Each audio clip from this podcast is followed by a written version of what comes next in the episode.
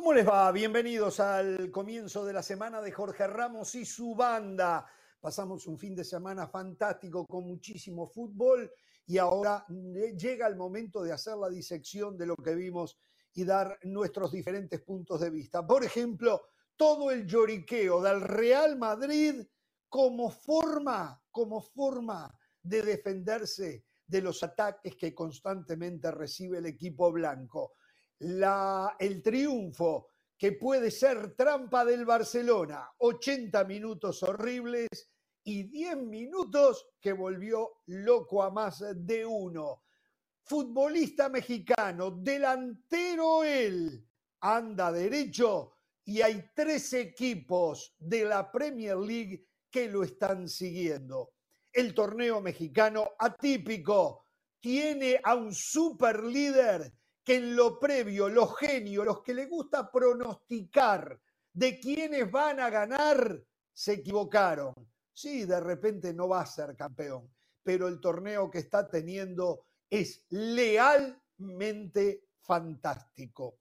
Cruz Azul es un desastre, es un desastre y seguramente así seguirá porque no hay nada que vaya a cambiar.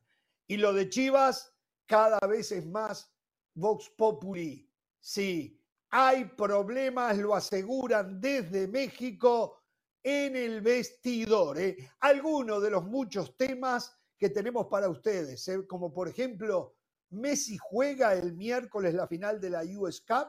En un ratito, en un ratito. El saludo a la banda, ¿cómo le va Pereira? ¿Cómo está usted? El saludo, hablando de Messi, Al-Khalafi, el presidente del Paris Saint-Germain, dijo que lo homenajearon de manera privada a Lionel Messi después de haber conquistado la Copa del Mundo. Lo sorprendente que Messi no se enteró.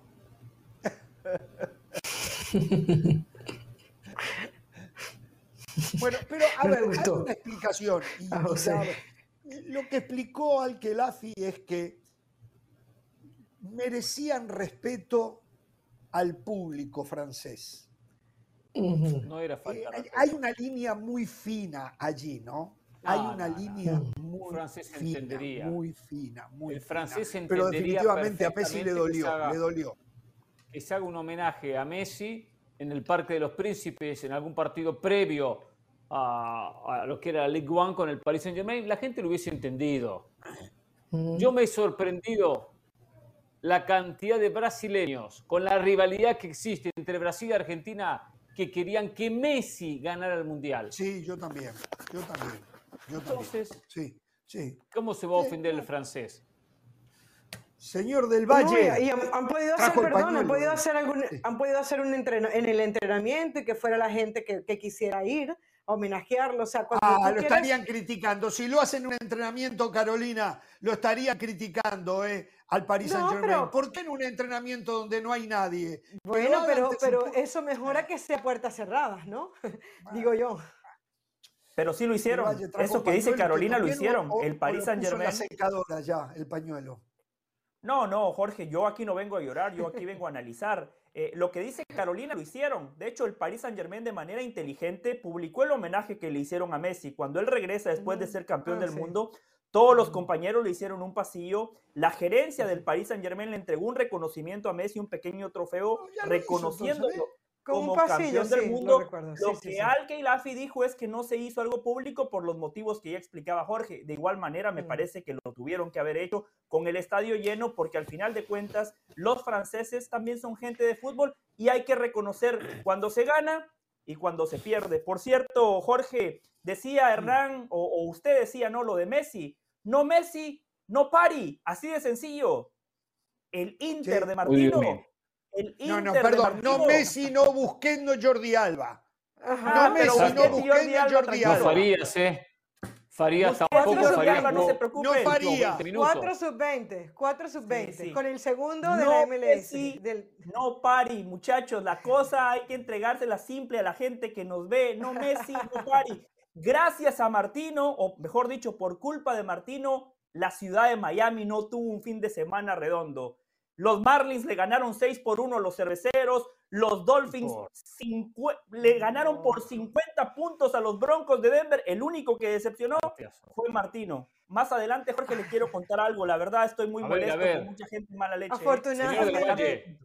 Sí. El Inter Miami estuvo a la altura de Orlando y que lo iba ganando. Orlando es uno de los equipos mejor de la conferencia y clasificó a la postemporada. Hizo partido Miami pese a la gran cantidad de ausencias. Sí, sí. afortunadamente, afortunadamente venimos preparados eh, ante eso que quería vendernos del Valle. No fue así. De hecho, el mismo Martino decía que decía, si no estuviéramos peleándonos la posibilidad de ir a los playoffs, celebráramos más este empate, porque él, lo que siente y lo que todo el mundo siente es que el Inter, con cuatro jugadores sub-20, que David Ruiz es el que termina marcando el gol, un jugador de 19 años que termina empujando el balón, fue capaz de competirle a un equipo que es protagonista, que está pensando en el título, que es el segundo de la conferencia, etcétera. Entonces, solo les hago una pregunta, pregunta directa. ¿Con Messi el Inter Miami anoche ganaba el partido, sí o no? No estoy seguro, no estoy seguro. Ah. porque no estaba ni Jordi Con Messi, Busquets y Jordi Alba seguramente sí. Y no porque, Con Messi anoche el Inter Miami ganaba. No le quiere dar crédito físicamente. Su propósito en esta cruzada interista es no darle crédito al Tata Martino. Ese es su propósito. No, no, no. Lo tengo ya claro. mire, Jorge, mire, qué bueno que usted, o sea, si por esa Messi, manera. Si pierdes porque no está Messi, el Tata no es capaz de poder hacer un equipo que pueda ganar sin Messi. Esa, esa es su, Jorge, su postura. Usted debería de valorar que yo soy el periodista más congruente y más consistente en los Estados Unidos. Eso es verdad. los disparates que usted dice así, no cesan. Es no, no, pero deje, deje terminar el concepto. Es consistente usted. Deje terminar el concepto. Usted. deje terminar el concepto.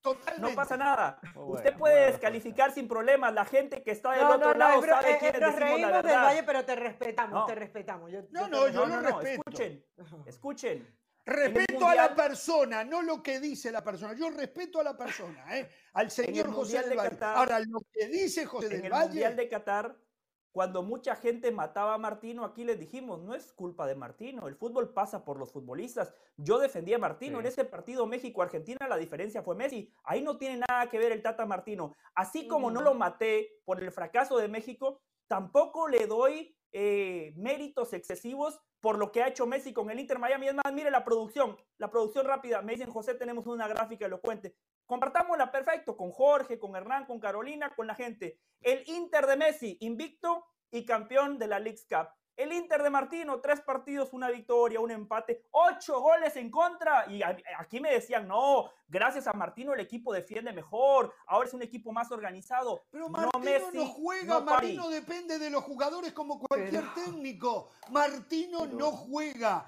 Ahora, donde no está la información completa, es donde dicen el Inter de Messi. El Inter de Messi, de Busquets de Jordi Alba. ¿En dónde no está la información completa? Entonces, eh, a ver, cuando se dice algo a medias no se dice la verdad. Ya le dije, ¿eh? ya se lo he dicho a usted. ¿eh? No, muy claro. Aparte le digo una cosa. En esa gráfica donde pone la parte el Inter sin Messi, o sea, el Inter de Martino, como lo llama Del Valle, con una victoria, un empate y una derrota, pensemos lo que agarró Martino, un equipo último en su conferencia y un equipo que pasa, ¿cuánto había llevado? 18 partidos, 12 partidos sin ganar, con derrota, derrota, derrota y derrota.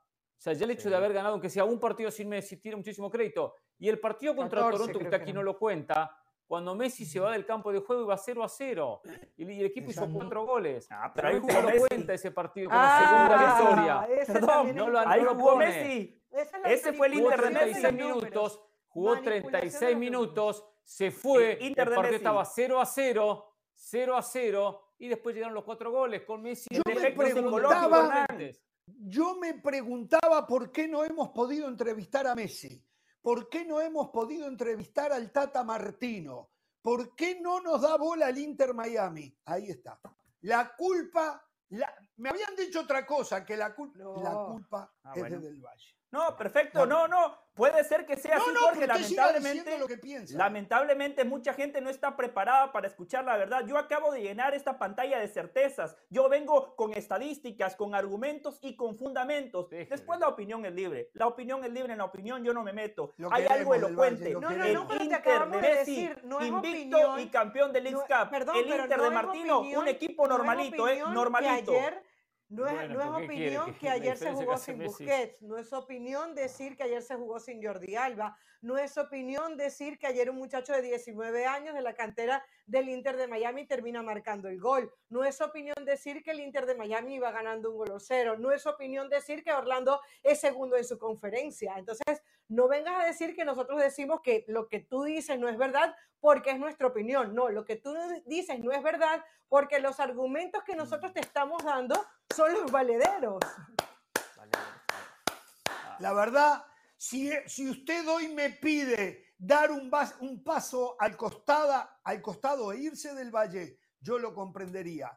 No, no, no. La verdad que está teniendo un día ah. terrible. ¿eh? Vamos a hacer una pausa para que se Ustedes vienen a alcahuetear al Inter Miami para que Messi les dé una nota. Eso es lo que básicamente Jorge acaba de decir. No, ni, ni así de alcahuetes. Alcahuetes debería dar vergüenza, muchachos. Por favor, no, se vendan por una entrevista. No se vendan ante Messi. Hay que decir las cosas como son. ¿Me estoy vendiendo por una nota Messi? Sí. No, no lo puedo hacer. Vuelvo.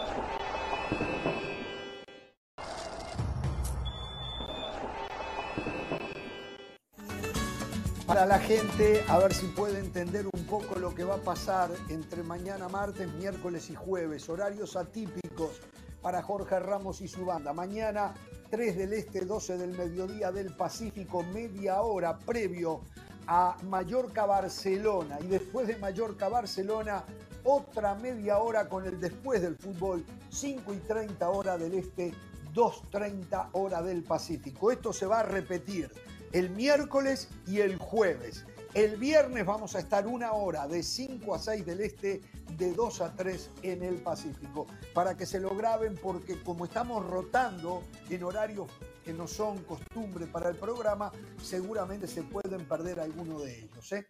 Así que bueno, eh, para terminar con el tema Inter Miami, esto es información eh, que no hay, hasta el momento el Inter Miami no ha dado un parte médico de las condiciones físicas de Messi y de Jordi Alba. Lo de Busquets aparentemente fue un tema de migraña, por eso no jugó ayer, pero se supone que no va a haber problemas para que el miércoles en la final de la US Cup esté para enfrentar a Houston. Pero de Messi y de Jordi Alba no hay información. Ayer después del empate eh, en la visita de Inter Miami a Orlando, eh, el Tata Martino dijo que va día a día, que no puede asegurar de que vaya a estar en esta final, que tiene dos problemitas, que no son graves, pero son problemitas. Uno, hay una cicatriz y una vieja lesión que lo está complicando. Y el otro es que tendría una sobrecarga muscular. Lo primero es en el isquiotibial de la pierna derecha. Eh, en definitiva, eh, no se sabe si Messi va a estar para jugar la final el próximo día miércoles. ¿eh? Bueno, a ver muchachos. La sensación que va a jugar. ¿Perdón? Yo tengo la sensación, que, tengo la sensación que va a jugar. No sé si titular, suplente, 90 minutos o 40. Tengo la sensación, como es una final, que la va a jugar. No, usted tiene que Correcto, como es una final, como es una final, la va a jugar. Por el bien de Martino que juegue Messi, ¿eh? Pero la información es que, se ponga a rezar.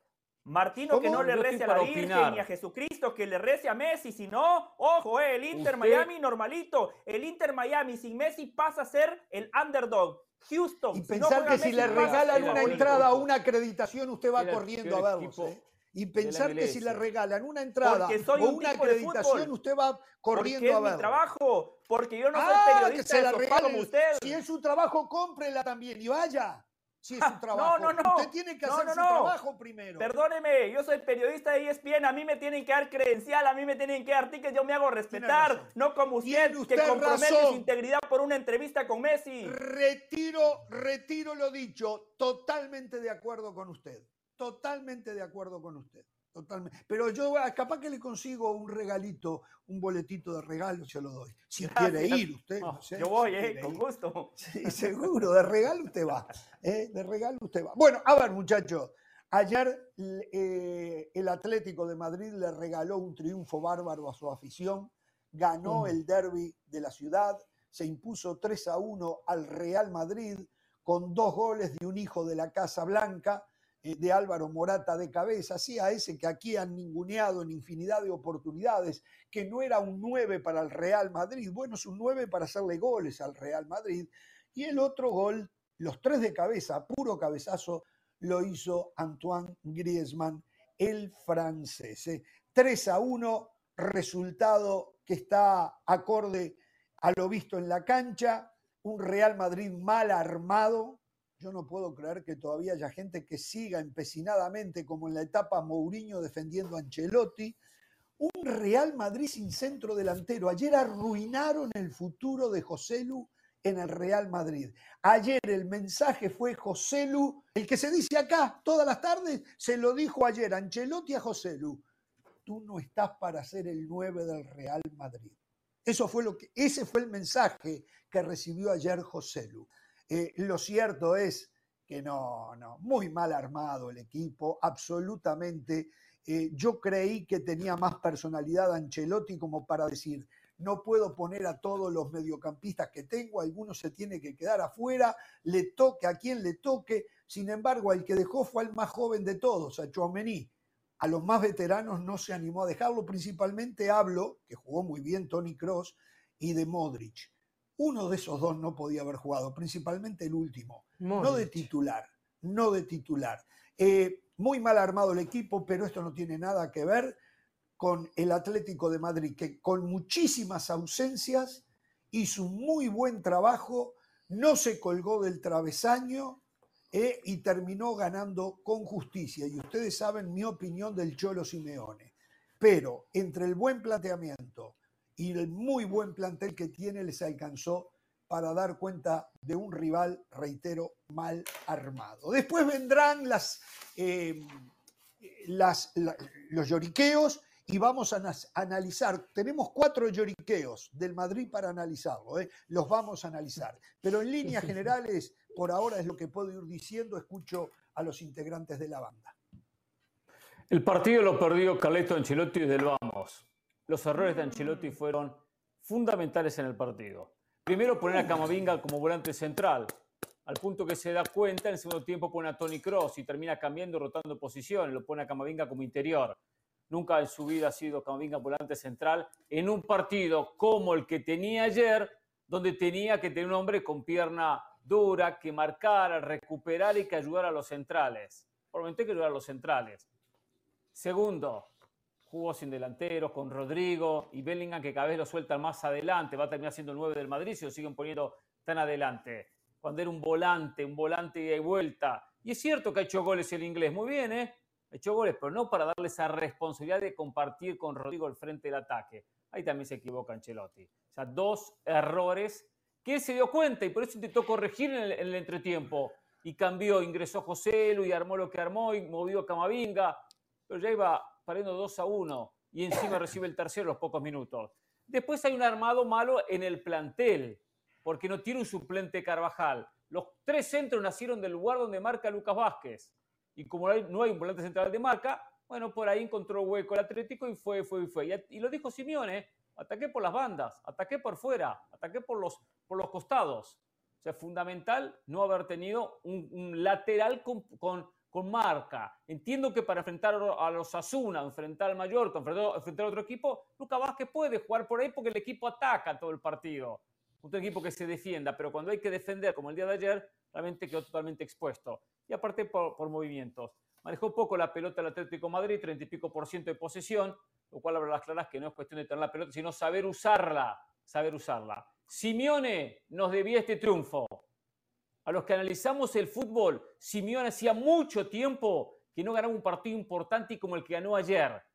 Era hora, ¿eh? Pero esto es un partido, son tres puntos, ¿eh? Simeone tiene que seguir ganando. Se lo ¿eh? facilitó Ancelotti, se lo facilitó Ancelotti. Sí, se lo facilitó, por eso comencé criticando a Ancelotti, ¿eh? Comencé criticando a Ancelotti.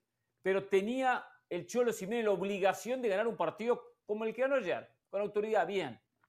Y, Alaba le dio una manito también. Lo de Alaba impresionante. Bueno, los dos centrales y Kepa, Kepa no sale todos. la pelota aérea.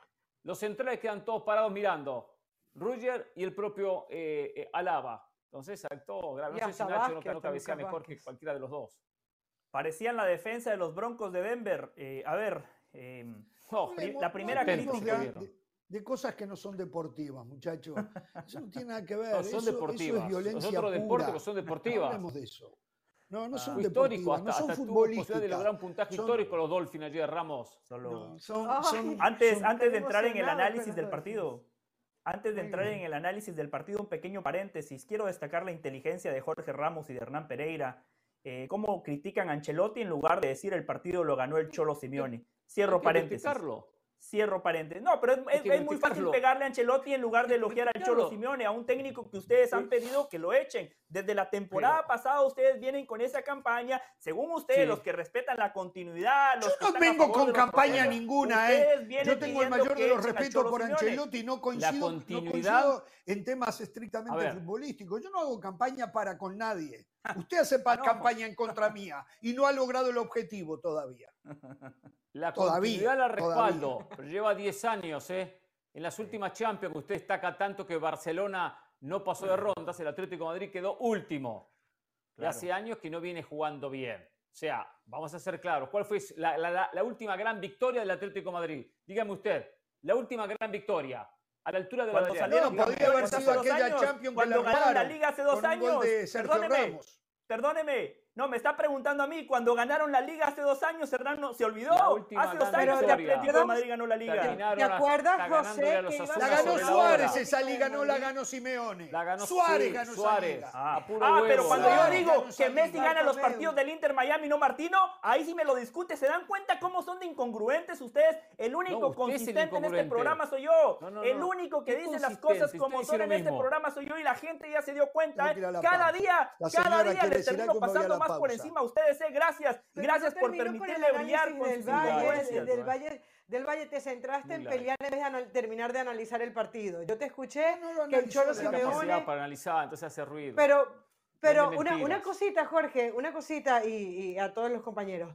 Em, no es casualidad lo del Real Madrid, ojo cuatro de los seis partidos, en cuatro partidos, en cuatro partidos le anotaron antes del cuarto de hora. La mayoría las terminó volteando, pero le, anotaron en el cuarto de hora. O sea, los problemas defensivos del Madrid son graves. No tiene laterales, porque, porque de hecho a Fran García lo termina retratando cuando hace el cambio. Lucas Vázquez siempre lo, lo, utilizan como lateral derecho, pero no es un lateral derecho de garantías. Ya ustedes hablaron de lo de Rudiger y lo de Alaba, creo que lo de Alaba fue peor. Entonces, los problemas defensivos del Madrid no solamente fueron ayer, han sido durante toda la temporada. Las ganitas que les tienen los ex al Real Madrid.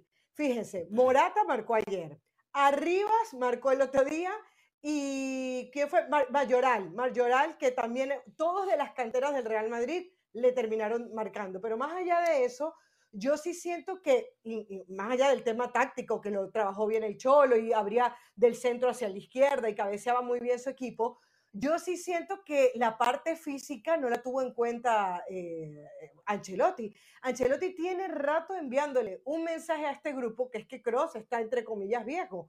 Y Cross y, eh, Kroos no, Kroos y, Modric. Y ayer ver a Kroos y a Modric juntos en un partido donde además tenías como antecedente utilizando a, a Chouameni como cinco, realmente eso no lo entendí. Así que bueno, sí, yo estoy de acuerdo en que Ancelotti no plantea un buen partido, pero que lo de, lo de Simeone fue sin duda un, un, planteamiento bien trabajado y bien ejecutado, porque tuvo oportunidades hermosas, porque tuvo oportunidades Jiménez y no la, y no la terminaron de concretar. Así que, así que bien, bien por el triunfo del Atlético Madrid, que además tenía la obligación de ganar en su casa a este Real Madrid que, que no es el Real Madrid de las grandes estrellas. Perdóneme, Carolina, si no le gustó que yo haya atacado a mis compañeros, pero este es un programa de debate, ¿ok? Es un programa de debate. Ahora sí voy con algunas cosas, Jorge. Ya la escuché, ya la escuché, ahora voy yo. Ya la escuché, nada más quería aclararle esto. Este es un programa de debate y de opinión. Pero yo no, después, yo no después podemos, y podemos analizar también sin ningún problema. les voy a decir, les voy a decir, no, no, porque, porque usted dijo, no, es que del Valle, que no se quede, desperdició el tiempo peleando. No, este es un programa de debate, señora Carolina de las Salas, por si no se ha dado cuenta, ¿ok? Esto, esto no es fútbol picante. Esto no es fútbol picante o muchos de esos programas aburridos que están en todas las televisiones del planeta Tierra. Esto es Jorge Ramos y su banda. Si le gusta el calor de la cocina, claro, hay que meterse. Si le gusta ir con los tapones por delante, este es el programa para usted. Si va a arrugar como James. Bájale un poquito, no, ¿ok? No sé, no sé. Bájale un poquito y opine, ¿ok? Voy yo ahora, sí, sí, sí. ¿eh? Voy yo ahora. Creo que lo dejé sin argumentos. No, no, no. La primera crítica, la primera crítica es para Florentino Pérez y para la dirección deportiva del Real Madrid. que el Real Madrid no tenga un 9 de jerarquía, eso es culpa de la dirección deportiva. Que el Real Madrid no tenga un lateral derecho suplente es culpa de la dirección el máster en economía, del presidente del Real Madrid. El máster en economía. ¿Se da cuenta? Segundo, no, no, no. El máster de economía se mantiene. Estoy criticando el máster en gerencia deportiva. Son dos cosas distintas, señor Hernán Pereira. Son dos cosas distintas. Oh, por cierto, Jorge Caro, tengo una para Hernán Pereira más adelante. Hoy se acaba otra de las mentiras de Hernán Pereira, ¿eh? Más adelante, gente. Hoy se acaba otra de las mentiras de Hernán Pereira. Sí, vengo con los tachones por delante, no como Ancelotti, ¿eh? que lo planteó como Diego Alonso, de manera cobarde. Sigo con el análisis. Ya muchas de las cosas importantes ustedes las han dicho. Lo de Chuamení, lo de Camavinga, los pobres cambios. Muchachos, el fútbol es simple. El viernes pasado les dije, hay dos posiciones donde el Atlético de Madrid es superior, en la portería y en el centro delantero. El centro delantero del Atlético de Madrid marcó dos goles y definió el partido. El centro delantero del Real Madrid no le alcanza ni para ser titular y Ancelotti me dio la razón. Segundo, lo del guardameta ya lo explicó Hernán Pereira. Y Carolina también hubo centros donde Kepa podía haber salido a cortar y no lo hizo. E, el, gol de Griezmann, si Chuamení hubiese estado jugando en lugar de Camavinga, porque tiene más oficio, seguramente lo evitaba Ancelotti. Este, este, esta derrota es tuya, Ancelotti, y esta victoria fundamentalmente es del mejor técnico de la liga, Diego Pablo Simeone, con poco, hace mucho, chapó para Diego Pablo Simeone, lo que genera en la tribuna. A mí me emociona y le voy al Real Madrid. Yo me emocioné viendo al Civitas Metropolitano. Cinco, Se emocionó, cuatro, tres, dos, pausa. Hola, soy Sebastián Martínez Christensen y esto es Sport Center ahora. Empezamos hablando de la Liga MX, puesto que el Necaxa obtuvo su primer triunfo en esta apertura 2023 tras golear a Santos Laguna por 5 a 2, con un doblete de Alejandro Andrade. Con la victoria sorpresiva para muchos, el Necaxa abandona el último lugar de la tabla de posiciones, mientras que Santos Laguna baja la undécima posición y queda transitoriamente fuera de la zona de liguilla. Hablamos ahora del gol de grandes ligas porque fue derrota para los Yankees de Nueva York por 7 a 1 ante los Diamondbacks de Arizona, pero aún más importante es el hecho de que los Yankees han quedado oficialmente eliminados de la postemporada. Es la primera vez que los bombarderos del Bronx se quedan fuera de playoffs desde el año 2016. Su principal toletero, Aaron Judge, que en el año pasado conectó 62 cuadrangulares cuando los Yankees ganaron 99 juegos, dijo será un invierno distinto, diferente, tendremos que ajustarnos Judge siempre ha estado en playoffs cuando ha sido parte de la plantilla de los Yankees. Se vienen muchos cambios en el equipo neoyorquino.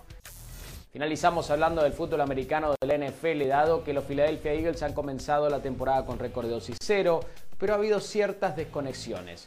A veces no siendo fieles a su identidad terrestre, en otros momentos vemos discusiones que son públicas y no debiesen serlas, específicamente AJ Brown, quien se estuvo quejando de no recibir suficientes objetivos mientras ve que el otro receptor abierto del equipo de Bonta Smith está brillando, él no recibe tantos objetivos y se lo vio frustrado. Tal es así que tuvo que salir a aclarar que no tiene ningún problema con Jalen Hurts, que la discusión que tuvieron en las laterales fue simplemente eso, una discusión de partido. Hablando de Filadelfia, ellos serán parte de la doble cartelera que tendremos esta noche de Monday Night Football por las distintas plataformas de ESPN. En primera instancia, precisamente los Philadelphia Eagles estarán enfrentando a los Tampa Bay Buccaneers en un duelo de invictos. 7 y cuarto de la tarde, noche horario del este, 4 y cuarto de la tarde en el Pacífico en exclusiva por ESPN Plus Philadelphia Eagles ante Tampa Bay Buccaneers. Esto ha sido por Center ahora.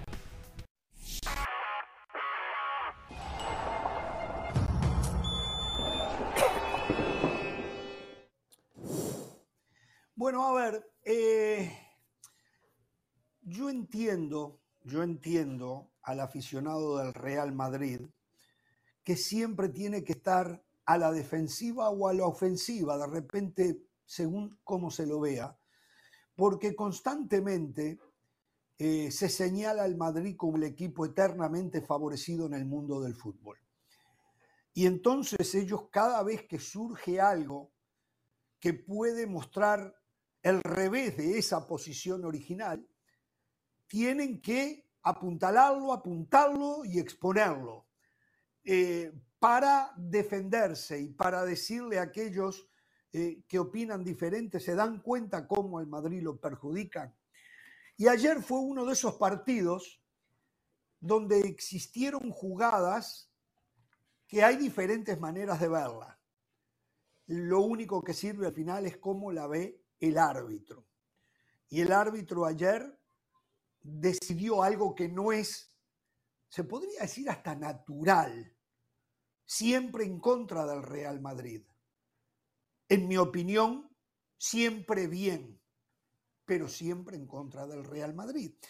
Pero vamos a analizarlas, vamos a analizarlas, vamos a ir, son cuatro, una por una. Corrían tres minutos de comenzado el partido y hay una supuesta falta al borde del área del Atlético de Madrid sobre Bellingham y después hubo un sinfín de toqueteos que terminó en el primer gol del Atlético de Madrid y de Morata. Vamos a ver la repetición. Allí empezó, pero miren después, porque esto hay que tenerlo en cuenta por reglamento, ¿eh? todo el tiempo que pasa. ¿Fue falta? Yo creo que sí que fue falta. Sí. ¿Estuvo mal el árbitro? No, porque allí el VAR no puede intervenir porque pasa mucho tiempo antes de que se consuma el gol del Atlético de Madrid. Esto es reglamento, no lo dice Jorge Ramos, ¿eh? es reglamento. Por lo tanto, el gol no podía ser anulado. Y aquí viene el gol. Eh, los escucho. Para mí no hay falta, no veo falta en esa jugada. Ahí se hizo lo correcto, el árbitro dijo seguir, no veo la infracción. Hmm. Para mí también es falta. Quiero felicitar a Jorge Ramos que hoy sí vino con el reglamento en la mano. Quiero felicitarlo cuando pensé que ya estaba totalmente perdido y que no entendía absolutamente nada del reglamento del fútbol. Hoy me demuestra que sí.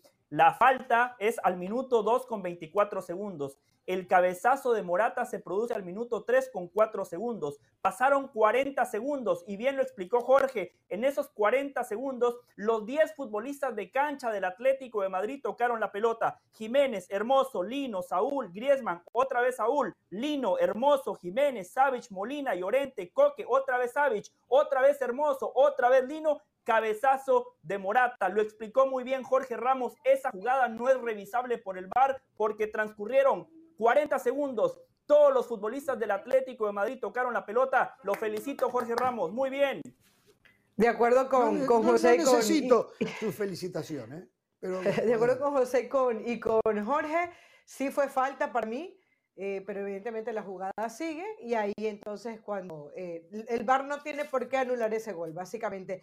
Por cierto, yo busqué, eh, me di la tarea de buscar más información y dice de cuando se, interviene el gol, que siempre lo refrescamos, pero dice, el, el VAR interviene en la jugada de gol si existe una falta previa del atacante en la jugada del gol. Además, Morata tampoco interviene en la jugada. De manera inmediata. Sí, ¿Ustedes no ven que Bellingham ¿Usted, ¿Ustedes no, ven que, que, Bellingham cae al rato, no cae enseguida?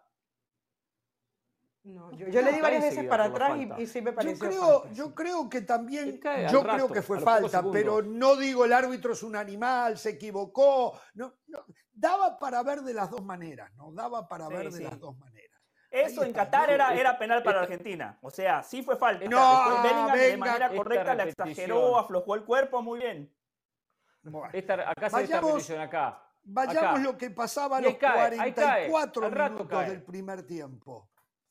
Iba a empatar el Real Madrid. Iba a empatar el Real Madrid.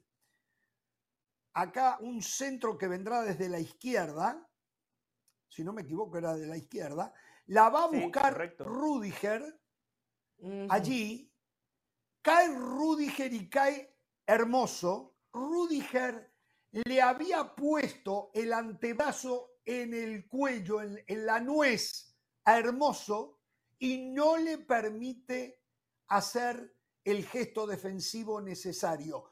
Rudiger estaba en posición adelantada. Y ven ahí, ven ahí, entonces participa de la jugada y le comete falta a Hermoso, que no puede hacer eh, el gesto defensivo necesario. Anulado, perfectamente anulado por el árbitro. Sí, eh, de acuerdo. Si Rudiger no hubiese intervenido, aunque hubiese estado adelantado, ahí, ahí varía el gol, porque era una segunda jugada, pero él participa yendo a la pelota y, y hasta cometiendo esa, esa infracción que comete contra Hermoso. Todavía hay esperanza con usted, Jorge. Muy bien. Lo felicito. La interpretación suya es correcta. Rudiger interfiere perdón, con Hermoso. Perdón, perdón, usted me está juzgando a mí o al árbitro del partido. Ataca, ataca el, balón ¿eh? de otra ya manera. Me está calentando Muy usted, bien. ¿eh? Fuera de juego, sancionable. Fuera de juego, activo. Chapó para el árbitro. No hay nada que discutir. Aquí no hay ni, ni, ni lugar para el debate, muchachos. De acuerdo, de acuerdo. Primero fue la falta perdón, primero fue el fuera de lugar y después podemos hablar de la falta. Si para mí, incluso Hermoso también le hace falta a Rudiger. O sea, ahí pudiéramos entrar en una discusión, pero como primero fue el fuera de lugar, no hay nada que discutir. Cronológicamente hay que anular el gol porque hubo fuera de lugar de Rudiger. Muy bien. Después, José María Jiménez. Corrían, corría un minuto el segundo tiempo. Sí. José María Jiménez, como zaguero colombiano, miren, lo va a buscar a Rodrigo. No, pero, lo va a buscar a Rodrigo ¿y, y le comete falta. De amarilla, amarilla para Jiménez. Ahí está. Fue diga. con ímpetu, fuerza un poco desmedida, no le pega, lo voltea, ahí está clarísimo. Mire, es más, lo pisa Rodrigo a Jiménez, pisa mal y queda lesionado. Amarilla era más que suficiente, correcto el árbitro. Sí, estamos de acuerdo, sí, es para, es para amarilla, sí, totalmente de acuerdo, sí. Después por ahí se puede pensar. Ah, Alguno perdón, puede perdón, decir también, más allá de la infracción, que la infracción es para amarilla, alguno por ahí, creo que hasta en la transmisión lo escuché que eh, podía llegar a ser eh, eh, jugada manifiesta de gol, pero no porque está abierto por izquierda y hay dos centrales que cierran. O sea, nunca ha estado llamado último hombre como, se, como en su momento se llamaba. Lo cual fue bien sancionado con amarilla. Claro, quería decir. Amarilla, a- amarilla suficiente, pero corrió el, fue imprudente Jiménez y le han podido sacar la roja. O sea, no para que el VAR llamara al principal, pero si el principal le sacaba la roja, tuvo, o sea, hizo méritos. Pero yo creo que la amarilla es suficiente, además, para mantener el sentido común del fútbol. Faltaba mucho, no querías dañar el partido, pero la amarilla fue suficiente, pero le podían haber sacado la roja y no hubiese sido tan polémico.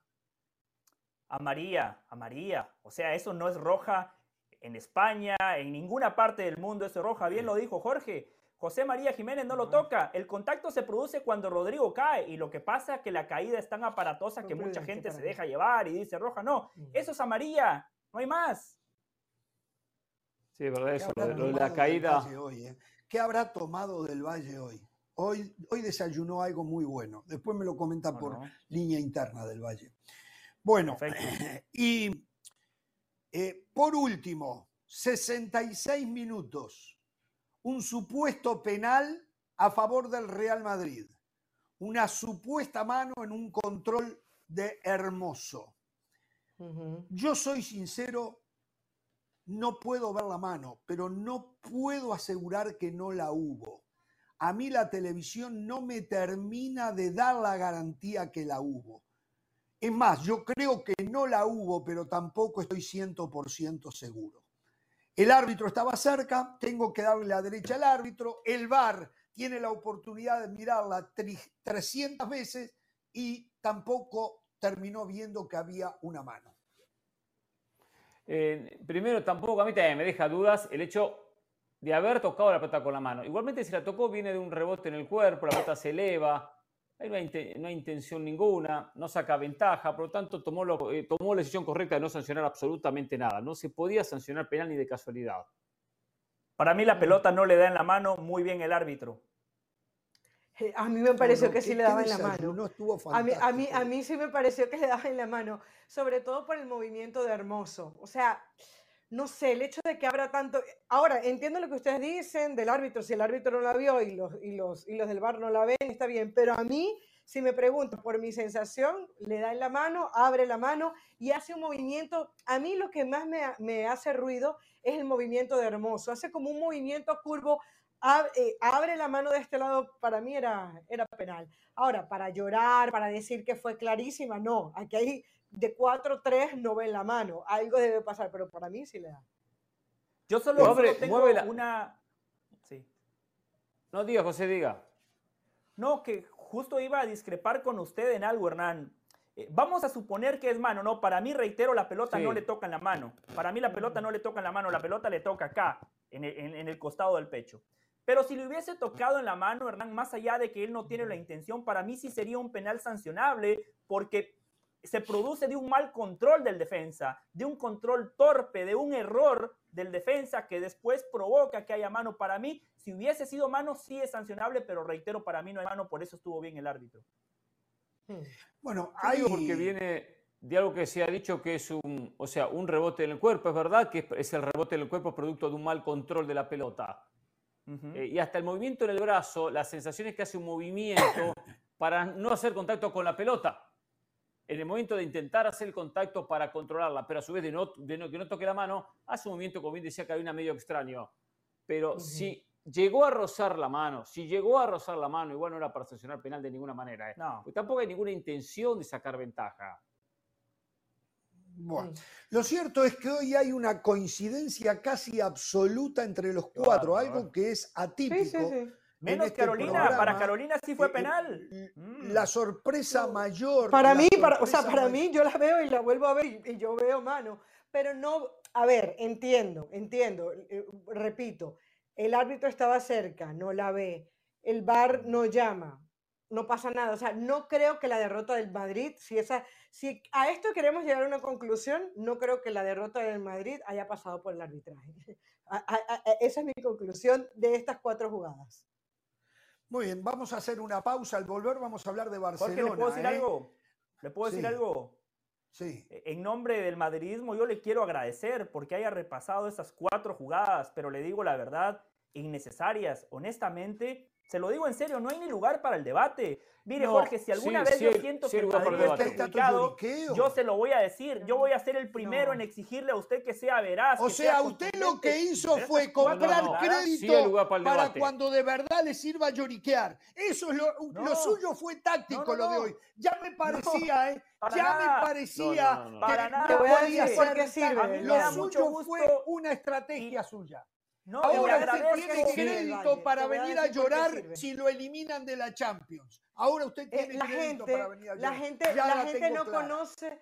La gente no conoce el reglamento como nosotros, no tiene tiempo de investigar, no, sabe que primero es el fuera de lugar, no sabe que la falta no vale. Entonces, eh, al, final nosotros no hacemos este programa para nosotros cuatro. Se supone que lo hacemos para la gente. Se supone que no es para tener la razón. Se supone que es para la gente. No, sí es para tener la razón. ¿Sabe? Sí, sí, sí. Eh, dice José que no hay lugar para el debate. Sí hay lugar para el debate. El debate es el siguiente.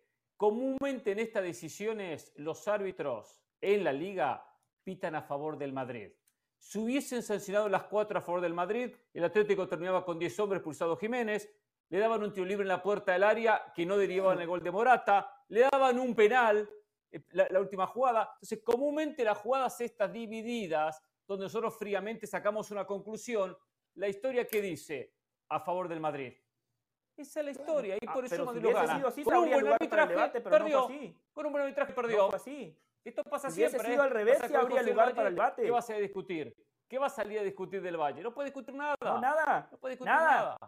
No, no, no, yo estoy de acuerdo con usted. Le faltó decir, cuando dice si hubiese sido al revés a favor del Real Madrid, le, faltó decir en Qatar a favor, de Argentina, todas las hubiese marcado el árbitro. Eso le faltó decir a Hernán Pereira, él le faltó decir sí, eso. las de Qatar le mencioné todo. Y hasta usted me discutía, hasta usted me discutía, lo que pasa tiene poca memoria cuando le conviene. Usted me discutía sanciones a favor de Argentina en el Mundial. Pero lo suyo es tan limitado que cualquier decisión arbitral una que, de cinco hablemos en el mundo, sus caminos no conduce a Roma, todos sus caminos conducen a Qatar, todo conduce a Qatar. no, no, no, no, Yo señalo Qatar para señalarlos a ustedes para señalar las incongruencias y las inconsistencias de, ustedes. Y la incongruencia como suya, celeste en las camisetas, Jorge Ramos estuvo al lado de la verdad. como Nubo celeste en las camisetas, Jorge Ramos analizó de manera fría y objetiva. La incongruencia suya cuando al Madrid lo ayudan y usted mira para otro lado. La incongruencia suya cuando al América lo ayudan y mira para otro lado. Esa es la incongruencia suya. Lado que usted, ahora ve Jorge, los detalles Carolina, de Qatar se quedaron callados y nunca ve los detalles a favor no del Madrid. No tienen crédito no para hablar de los arbitrajes a favor ni en contra. Porque ustedes yo, no tienen crédito, la gente yo ya se dio nunca cuenta. lloro el arbitraje, los tres perdieron su oportunidad ni a favor, en Qatar. Los ni tres en contra. callaron y el que calla Yo soy otorga. consciente. No lloro del arbitraje, ni a favor ni en contra. Usted llora cuando le conviene y cuando no le conviene se, se calla la boca y mira para otro lado. Yo primero hablo de fútbol, después hablamos de arbitraje. Usted totalmente diferente, tiene dos caras. Pero eso no me En extraña, Qatar ¿eh? lo conozco muy bien. En Qatar Dos cayó. caras, ¿eh? Vamos el a dos la caritas. pausa. El dos caritas del cahuete, en Qatar callaron. lo que hay. Y vamos a desenmascarar En Qatar también hablamos, hablamos. el Usted triunfo heroico del Barcelona. hablamos ¿eh? Lo vamos a desenmascarar. Determinación y constancia es lo que te hace campeón y mantiene tu actitud de ride or die baby. eBay Motors tiene lo que necesitas para darle mantenimiento a tu vehículo y para llegar hasta el rendimiento máximo. Desde sobrealimentadores, sistemas de sonido, tubos de escape, luces LED y más. Si buscas velocidad, potencia o estilo, lo encontrarás todo en eBay Motors. Con más de 122 millones de piezas, siempre encontrarás justo lo que buscas. Y con Guaranteed Fit de eBay, tienes la garantía de que tu pieza quede perfectamente a la primera o se te devuelve tu dinero. Porque con eBay Motors, quemas llantas y no tu dinero. Con las piezas que buscas, a los precios que quieres, tu auto se convertirá en el MVP que te dará el triunfo. eBay Motors. ebaymotors.com. Solo para artículos elegibles se aplican restricciones. Hola, soy Sebastián Martínez Christensen y esto es Sport Center ahora. Empezamos hablando del seleccionado de fútbol estadounidense femenino, dado que colgó los botines una leyenda, Megan Rapino. Lo hizo este domingo de manera oficial después del triunfo en un amistoso de Estados Unidos por 2 a 0 ante Sudáfrica. Legendaria carrera la de Rapino que representó al seleccionado de las barras y las estrellas durante 16 años. En dicho trecho consiguió dos mundiales y una medalla dorada olímpica, una leyenda viviente. Megan Rapino le deseamos lo mejor lo que venga después del fútbol.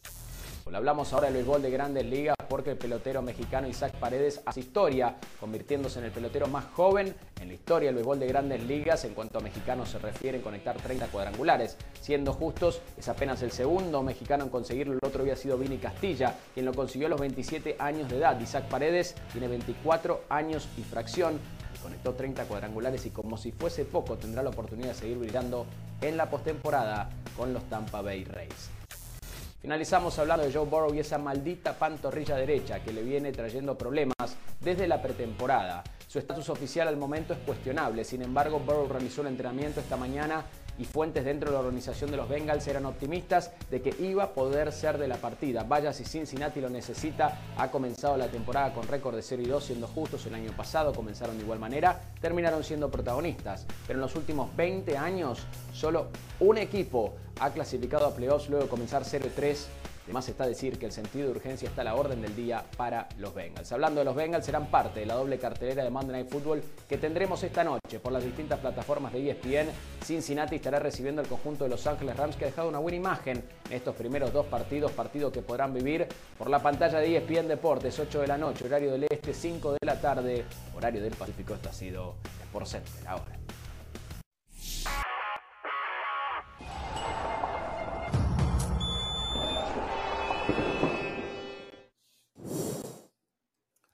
Señores, estamos en la Noria. Sí, en cualquier momento, conferencia de prensa del Cruz Azul. Hablan los jugadores. No va a hablar, creo, el técnico Joaquín Moreno. Va a estar el Conejo Pérez como director deportivo. Desde ya adelantamos que la idea es seguir con Joaquín Moreno hasta el final del torneo. Esa es la idea. Uno se pregunta, ¿podrán sostenerlo si los resultados no cambian? Ya no hablo del fútbol, eh, que jueguen, los resultados. Al aficionado es lo que le interesa, el resultado. Poco análisis, eh, pero el resultado es lo que le interesa. Así que bueno, en cualquier momento interrumpimos a Pereira del Valle, a Carolina de las Alas, para irnos a la Noria en vivo. Mientras tanto, mientras tanto, ayer, el sábado, en un partido electrizante, Barcelona perdía 2 a 0 pudo haber sido más amplio el resultado en favor de uno de los peores equipos de la liga, el Celta de Vigo, que está en zona de descenso, y en 10 minutos dio vuelta el marcador y lo ganó 3 a 2. Fueron 10 minutos de lujo contra 80 de un fútbol lamentable, con mm. errores tácticos, estratégicos, uno fundamental, uno fundamental la ubicación de Joao Cancelo. Y no tanto la ubicación en sí, sino la transición defensiva de un hombre que se, se interna hacia el medio, se suma a la zona de volantes y deja destapado todo el lateral derecho para obligar al zaguero de esa zona, en este caso, en este partido, lo fue Ronald Araujo en el segundo tiempo, que jugó un partido. La verdad, muchachos, y esto lo voy a decir sin camiseta, aunque ustedes no lo van a creer, ¿eh? yo no creo que en estos mm. momentos haya otro zaguero como Ronald Araujo. No lo creo, podemos discutirlo. Lo dudo, lo dudo. Sin fútbol, sin continuidad, un segundo tiempo espectacular. Uruguayo. Pero bueno. Uruguayo. Exacto, exacto. Eh, pero bueno, eh, la verdad, hay cosas que no son la realidad. Lo del Barcelona no es la realidad. Lo del Barcelona, la realidad me parece que está más cerca de los desastrosos 80 minutos que de los estupendos 10 minutos finales. Eh, más allá de que los resultados son bárbaros, hoy es el líder de la Liga Española junto con el Girona, hoy la Liga es catalana. Eh, la realidad futbolística indica que Barcelona va a tener que mejorar. Y si le alcanza con esto, es porque al Real Madrid no le alcanza con lo que tiene. Por cierto, hablando del Real Madrid, la información que llega hoy por Radio Marca es que el Madrid no va a contratar en enero. O sea, si los del Valle del Mundo están esperando un número 9, no, no va a contratar. Eso es lo que dice. Mbappé el otro verano, Jorge. Exacto, están esperando. ¿Usted, ¿Usted haría eso? ¿Esperaría por Mbappé? ¿Usted entregaría esta liga y esta Champions por Mbappé? Mire, mire, Jorge, yo le apuesto el 97% del salario de Rodrigo Fáez que Mbappé llega el otro verano. Javier Tebas le preguntaron ayer en una entrevista y dijo Mbappé entre 70 y 80% a que viene al Real Madrid el próximo año. Eso dijo Javier Tebas. ¿Qué sabe? Pero volvamos a Barcelona. ¿Tebas quién es? El lamentable lo de Barcelona más allá del triunfo. Perdón, Pereira. No digo, ¿qué sabe Tebas si va a llegar o no al Madrid? ¿Qué es el asistente de Florentino Pérez, Javier Tebas? Presidente de la Liga, no ¿Están, cabeza, están, están de la mano? Pero espalda con espalda. Sí, lo del Barcelona, más allá de que es líder, que, que ganó el partido, tiene que preocupar. Perder contra un modesto equipo de los peores de la liga como el Celta 2 a 0. Es verdad, se le dio y en 10 minutos de vuelta a la historia, apareció Lewandowski. Lo de Cancelo ya lo había hecho en el partido que fue la Champions, también la Champions, jugando como interiorizando su juego, con un volante más, muy suelto por el medio, al punto de que juega tan suelto que terminó marcando el gol de la diferencia. Pero claro, eso fue el factor sorpresa. Después los equipos estudian, ah, mira, este va a jugar por el medio, lo cual va a descuidar la banda y la termina descuidando. La termina descuidando. Eh, es raro que al Barcelona se le dé un partido como el del último sábado, que lo dé vuelta de la manera que lo dio vuelta, lo cual, más allá de que ganó, sumó de a tres, hay muchísimo por corregir. Pero verdad, tiempo tendrá Xavi. El partido lo ganó la porta, porque Rafa Benítez le dio un repaso táctico y estratégico a Xavi. ¿Pero por qué lo gana la porta? Porque en el último día de transferencias fichó a Cancelo y a Joao Félix. Más allá de que coincido con Jorge y con Hernán, que a Xavi le dio un ataque de entrenador. No entendí por qué en ese segundo tiempo pone a Cancelo como mediocampista, descuidando toda la banda, pero al final Cancelo termina resolviendo el partido. Sí, podemos señalar los dos goles de Lewandowski, pero e, en el segundo golpes gol de, de suerte. Golpes de suerte. Ve, yo no son golpes de suerte. No, no, no, no. Es que yo no, se lo, yo no se lo atribuyo a la suerte. Yo se lo atribuyo a la inteligencia del futbolista dentro de la cancha, porque más allá de que Cancelo estaba jugando como mediocampista, en ese segundo gol de Lewandowski aparece donde realmente él juega, como lateral por derecha, interpreta el espacio, pica de manera correcta y después se la cede a Lewandowski. El tercer gol, el gol de Cancelo, tiene la virtud de picar al espacio. Él no es un 9 y aparece en el sector que le pertenece a Lewandowski. Esos son los futbolistas que resuelven dentro de un partido. Al Celta le faltaron tres centavos para el peso porque tiene futbolistas de la CONCACAF, porque si Luca de la Torre hubiese nacido, no sé, en Argentina, en Brasil, o si fuese europeo, esas dos oportunidades que tuvo seguramente las mandaría a guardar, pero como aquí en Estados Unidos les hace falta trabajar de mejor manera con los jóvenes, no les enseñan que a la hora de patear a la pelota hay que inclinar el cuerpo hacia adelante y no hacia atrás, por eso Luca de la Torre se perdió un gol increíble, por eso tuvo dos pases. Escuchó Alejandro Pareja usted, ¿eh? Escuchó a Alejandro Pareja usted, ¿eh? Muy bien, lo felicito. Preste la atención a los compañeros. Eso lo dijo ¿Quién es Alejandro, Pareja? Yo escuché a Alex Pareja. Alejandro Pareja? Bueno, Alex Pareja. Está bien. Ah, no, yo escuché a Alex Parella. Alex Parella ah. escuché yo. Pero sí, dijo? Y solo para terminar y dejarla claro, les dije, Xavi tiene dos deudas pendientes. Que el Barcelona juegue a lo que él pretende y, en Champions. La primera todavía no Alex, la perdió. Alex también dijo un comentario que me pareció muy certero cuando estaba terminando el partido. Eh, bueno, antes de la remontada del Barcelona, que Iago Aspas ralentizaba mucho el juego, y es verdad. O sea, había un momento en donde esa presión que hacía el Celta de Vigo, que la hacía muy bien, había un momento que Aspas ya no la podía mantener. Pero más allá de eso, yo coincido con Del Valle. Pero lo sacaron. en que, en que sí, pero, pero, pero, estaba muy lento, o sea, se demoró en sacarlo. Él, él hacía el comentario en ese momento de que se estaba demorando mucho en sacarlo y estaba ganando espacio en Barcelona cuando hace el comentario en el, en el partido. Pero a ver, si mal no recuerdo, cuando lo sacan iba 2 a 0. Si mal no recuerdo, cuando sacan iba 2 a 0. Voy a mirar el dato. Sí, iba 2 a 0. Iba 2 a 0. Almería, cuando, segunda y cuando hora. Él hizo, y cuando él hace ese comentario, también el partido estaba 2 a 0. Pero a ver, eh, compañeros, Hernán, fíjense, eh, la chequera es muy importante, pero el ímpetu también es muy importante. Y yo creo que el Barcelona necesitaban ganar este partido ante el Celta de Vigo para que no se cayeran otra vez y empezaran los fantasmas así. Ah, le ganaste 5-0 al Betis, le ganaste 5-0 al Amberes, pero contra el Celta de Vigo no eres capaz de hacer la diferencia. Bueno, ahí está. Apareció Lewandowski, sí, con la chequera, apareció Cancelo, sí, con la chequera, pero además hubo mucho ímpetu del equipo. ¿Cuántas veces no vimos, no sé, el PSG con mucha chequera, pero no era capaz de sacar estos partidos adelante? O sea, tiene que ser la suma de las dos cosas. Y creo que el Barcelona, como dice la frase, esto no es ni tan calvo ni, ni con dos pelucas. No creo que tenga que ver con estos 80 minutos que dice, que dice eh, Jorge, pero tampoco creo que sea el Barcelona del 5-0. Es un equipo que necesita mucho trabajo. Este equipo depende demasiado de, de Araujo, eh, más allá de si pensamos o no que esté entre los primeros de, defensas centrales del mundo. O sea, Araujo le da un salto Usted no lo piensa así, ¿no? Usted no, lo piensa así. yo creo que este puede estar entre los mejores cinco. Yo creo que está entre los mejores cinco. Ya, no se anima a ser contundente. No. es más, le gustaría que no fuera Bueno, el mejor porque viene de una lesión, Jorge. Viene de una lesión. O sea, si hubiese. Y ha tenido varias lesiones. O sea, ¿Te vio si ayer hubiera visto. José Jiménez cómo juega un clásico? Cómo juega un clásico. Sí, a lo colombiano. Después ya el físico no le dio más, pero qué jugador. Ya me, dijo, sí.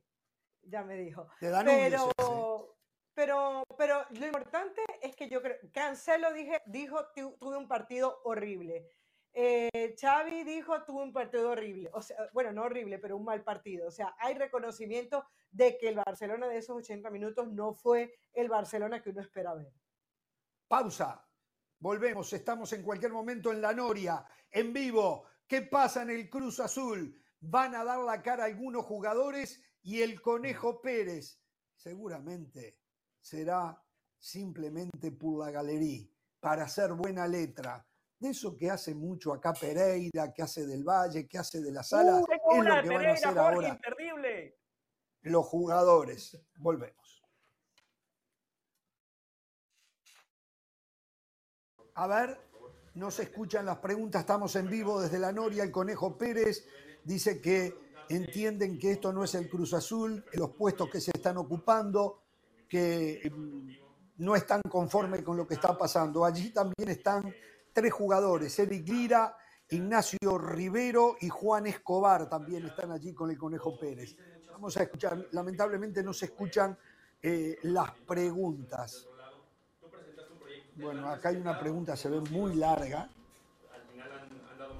que debe de ser más que tal, Adrián? opinión. Sí, sí, sí, sin duda, sin duda todo, todo este proyecto, bueno, eh, se ha hablado con la directiva, siempre se ha tratado de, eh, de hablarlo entre, en conjunto con, con mi presidente, con, con, con, el área deportiva, con el cuerpo técnico, eh, de, a eso me refería un poquito de los cambios que, que ha habido en, en, el equipo, si no han visto que que ha habido muchos cambios y, bueno, la verdad es que nunca pensamos que, el camino va a ser tan, tan complicado y, bueno, hoy estamos en una situación eh, lamentable, en una situación difícil que está, que está la institución. La institución obviamente nos, da todo, tenemos todo y, bueno, al final, al final no, hemos, no hemos podido entregar los resultados que, que merece la institución y, merece nuestra gente, ¿no? Así que eh, del proyecto, como tú dices, pues ahí va, va en camino, va en proceso Obviamente, pues todavía falta mucho camino por recorrer y, bueno,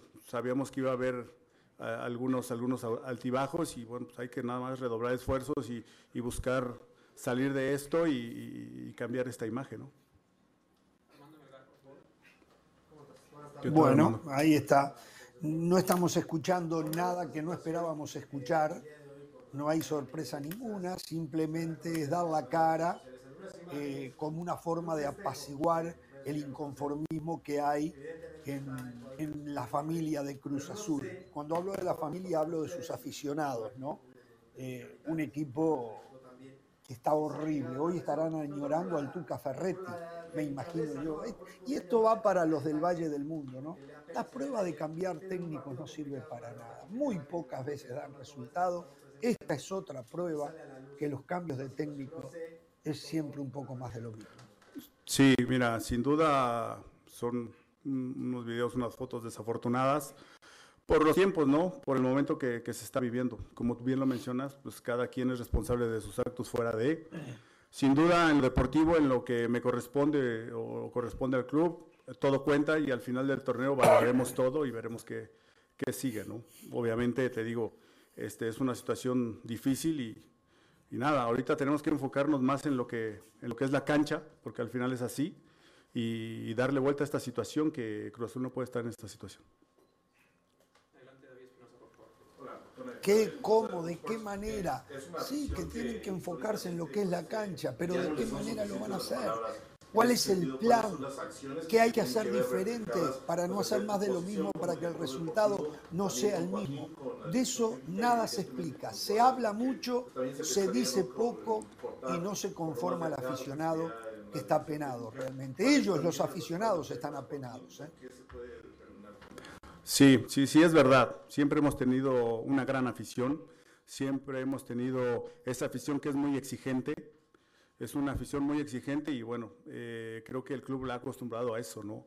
A, entregarle buenos resultados, a estar siempre calificando, a ser protagonista, a entregar campeonatos. Bueno, eh, todo el que llegamos acá lo, tiene muy claro, ¿no? Entonces, eh, bueno, solamente con puro trabajo podemos revertir esto y podemos sacar adelante. Con lo del proyecto de, de Joaquín, él seguirá, él seguirá hasta, hasta fin de torneo. Este trataremos de, reivindicar el camino y, buscar lo mejor y cerrar, tratar de, cerrar, pues sí, mejor, mejor y buscar eh, agarrar todos los puntos que se puedan. Bueno, ahí está ratificando que adelantábamos nosotros, nos lo había contado León Lecanda, Joaquín Moreno sí hasta el final del torneo. Lamentable también la organización de la conferencia, ¿eh? que no pongan una bocina, un parlante para que se puedan escuchar las, las preguntas, ¿no? No, no, hay, no hay ni micrófono.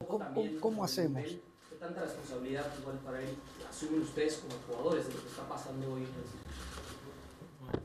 A ver qué Bueno, buenas tardes para, para, todos. Obviamente esto de, de, las imágenes, el video, eh, cada uno es responsable de lo que hace extrafutbolístico. Eh, la verdad que no me enteré ahora hace unas horas, así que, que nada, eh, el día de mañana tocaremos ese tema porque es algo que no, que no estaba previsto, digamos, o sea, no, no, no pensábamos que iba a pasar algo algo así, pero, pero bueno, y con respecto a lo otro, sabemos eh, en la institución que estamos, eh, hay que tener humildad y aceptar los errores, eh, aceptar también la, la, crítica, porque es parte de esto. Si nosotros hoy la gente no, nos, nos abuchea es porque no estamos haciendo lo que nos corresponde. Eh, sencillamente eso y, y nada, eh, trabajar, sé cuál es eh, el camino que, me, que nos ha llevado a, a, ganar cosas importantes aquí, así que nada, aceptar los errores y trabajar con, con humildad puertas adentro, en silencio. Nada, nada más Jorge, se nos va la gente. Ya está, gracias. Sí, tiene razón. ¿eh? Eh, la verdad, y sí, le digo a la, la primera verdad del Valle. Aquí, porque lo único que estamos viendo son disculpas, no estamos escuchando cuáles van a ser los cambios, qué soluciones se van a buscar, simplemente trabajar. A ver, eh, acá hay errores. Encima que no es que en verdad, eh, ¿Cómo? en verdad no hay cambios. No, no hay cambios. La noticia no es que no hay noticia. Claro, no hay cambio. Lo que dicen es, asumimos, sabemos que estamos mal, que, que, cualquiera lo sabe, hasta mi mamá lo sabe cuando mira la tabla de posiciones y Cruz Azul está último, y vamos a seguir trabajando para mejorar. No hay más nada. Ahora, acá el tema es el siguiente. Primero, ¿se equivocaron en despedir al Tuca Ferretti? Sí, se equivocaron, perfecto. Joaquín Moreno, ¿qué antecedentes tiene para mejorar Nada. este equipo? No sé, yo no sé. Nada. Dos interinatos. Bombero, conferencia de bombero prensa. sin agua, bombero sin manguera, Claro. bombero sin manguera. Totalmente. Esa Es me que gustó, pa- bombero sin la- la- manguera, la- sí, o el agua. razonamiento es, si le estás dando Yo- ese tiempo a Joaquín Moreno, ¿por qué no se lo diste al Tuca Ferretti? Y no tenías que pagar, un- seguir pagando un contrato y por lo menos dejabas un técnico de jerarquía enfrente del equipo. La verdad Yo que la gente estaba ayer en por, conferencia de Víctor prensa. Velázquez es un desastre, es un desastre. Sí, lo de Víctor Velázquez desastroso. Estaba en conferencia de prensa escuchando lo que decía Joaquín Moreno, ¿no? Tengo aquí algunas, algunas frases. Y él dice, yo trato de hacer un equipo ofensivo. O sea, ya dice trato, ¿no? Y jugamos ofensivamente, proponemos, yo trato. Ya transmite inseguridad.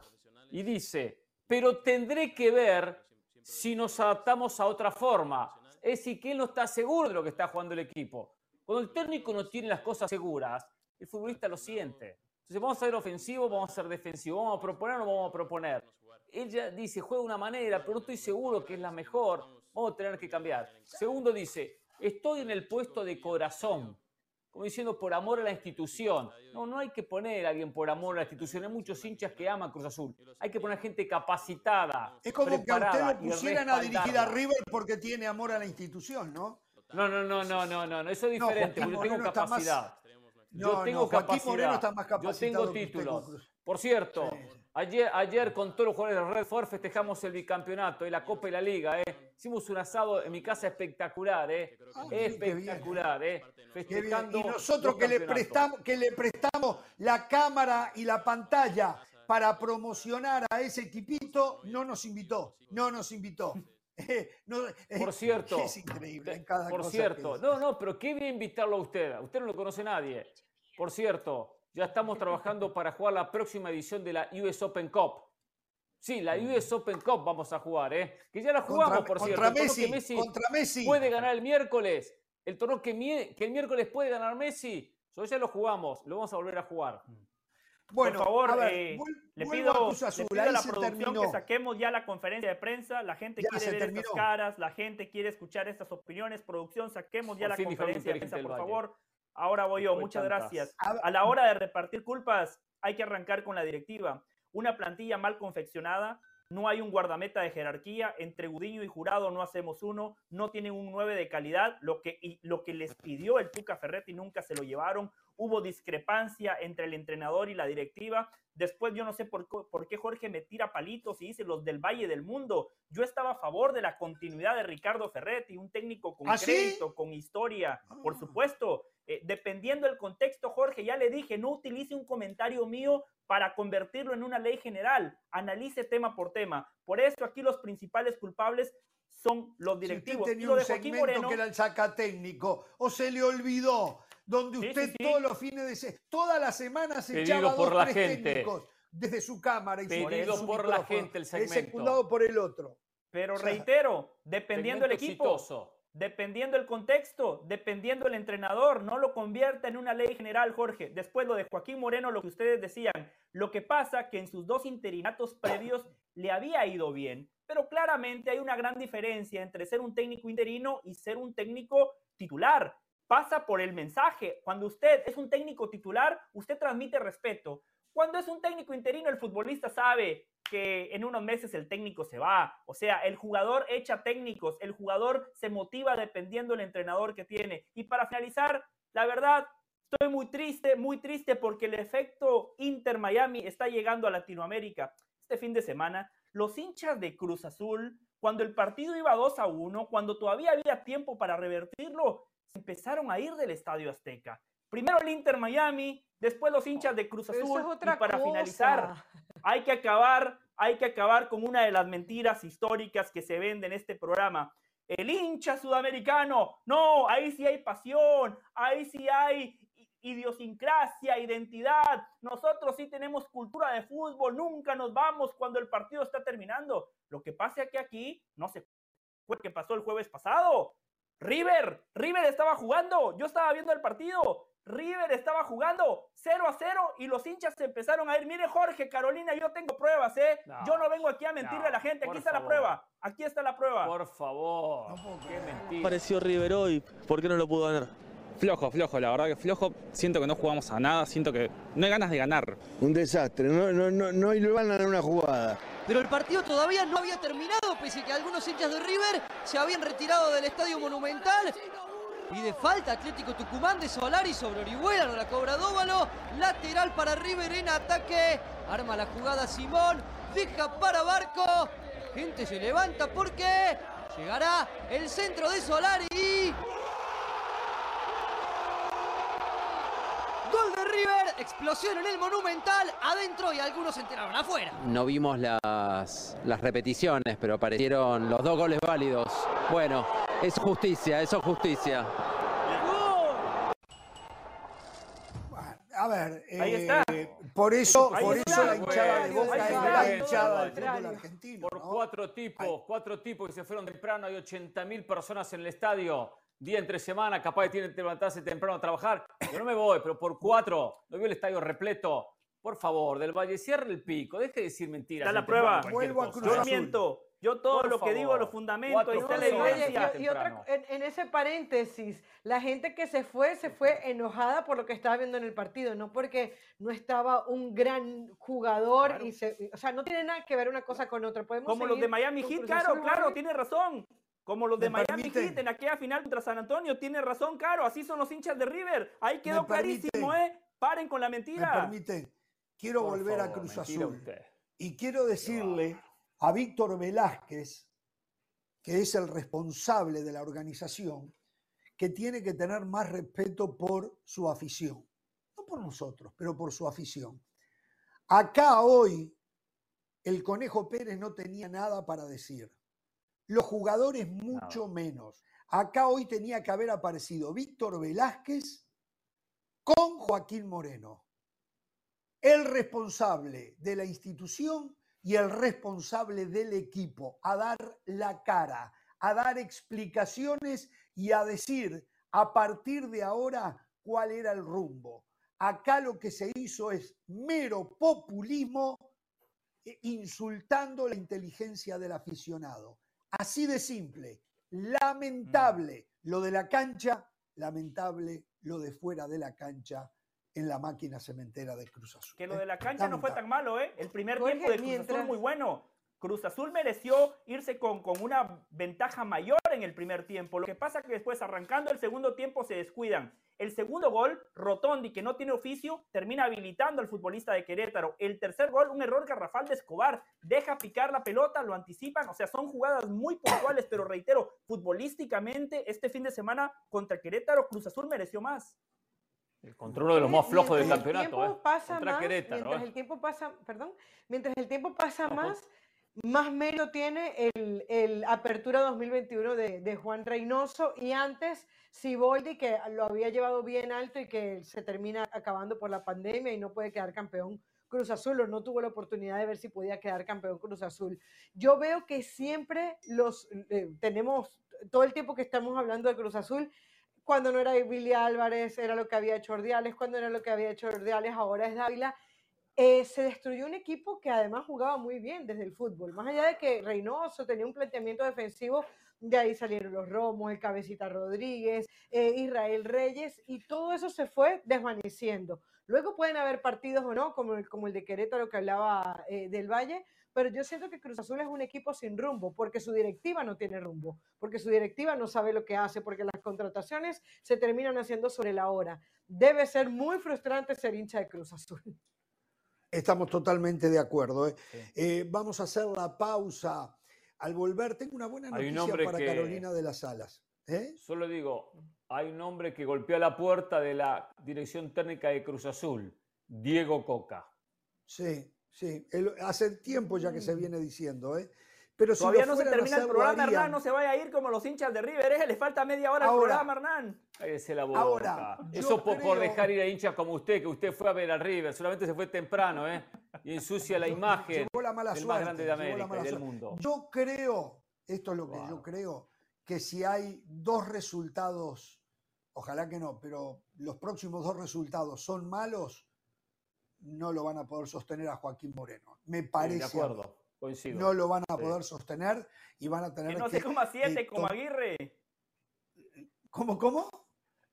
Que no se vaya a comer siete como Aguirre. y ah, Carolina no venga a alcahuetear a Siboldi porque es uruguayo como Jorge. Recuerde el padre de No, no te acuerdas de Qué bien, Siboldi. Que campeón Qué campeonato el de Robert Dante. ¿eh? Qué campeonato. Él le pasó por arriba a Monterrey. Lamentable lo del Tano Ortiz. Volvemos y volvemos. Hola, soy Sebastián Martínez Christensen y esto es Sport Center ahora. Empezamos hablando de la liga neerlandesa teniendo en cuenta que este pasado domingo el partido entre Ajax y Feyenoord debió suspenderse a los 10 minutos del segundo tiempo cuando el Feyenoord ganaba 3 a 0, equipo visitante en este caso. Acto seguido, los fanáticos empezaron a lanzar bengalas en el estadio, dentro del campo de juego y cuando fue cancelado el partido, empezaron a haber disturbios en las adyacencias al estadio. Terminaron habiendo 15 detenidos. La Federación Neerlandesa de Fútbol determinó el día de hoy que el miércoles se reanudarán los 35 minutos que restan por jugarse entre Ajax y Feyenoord a puertas cerradas. Hablamos ahora del gol de grandes ligas, dado que los Dodgers de Los Ángeles terminaron venciendo por 3 a 2 al conjunto de los gigantes de San Francisco con un sencillo remolcador en la décima entrada de Chris Taylor. Los Dodgers de Los Ángeles ya se han coronado campeones de la división oeste de la Liga Nacional y parten como uno de los favoritos de cara a esta postemporada. Objetivos grandes para el equipo de los Dodgers, pero no será sencillo. El equipo de los Bravos de Atlanta luce realmente bien. Finalizamos hablando del fútbol americano de la NFL porque está claro que los Rams de Los Ángeles echan de menos a Cooper Cup. Sin embargo, vaya si ha mantenido el barco a flote el conjunto angelino. Había rumores de que había una desconexión entre Matthew Stafford por la diferencia de edad y sus receptores abiertos. Sin embargo, Pucanacua rompe récord de recepciones tras dos partidos. Tutu Atwell ha dado un salto de calidad. La línea ofensiva luce mejor de lo que muchos pensaban. Tienen 17 novatos en el roster y los Rams han dejado una buena imagen. Habrá que ver si pueden extender esta historia de Cenicienta al menos hasta que regrese Cooper Cup y tengan refuerzos en camino. Hablando de los Rams, precisamente son parte de la doble cartelera de Monday Night Football que tendremos esta noche. El equipo angelino estará visitando los Cincinnati Bengals, un partido que ustedes podrán disfrutar por la pantalla de ESPN Deportes, 8 de la noche, horario del este, 5 de la tarde, horario del Pacífico. Esto ha sido por Center ahora.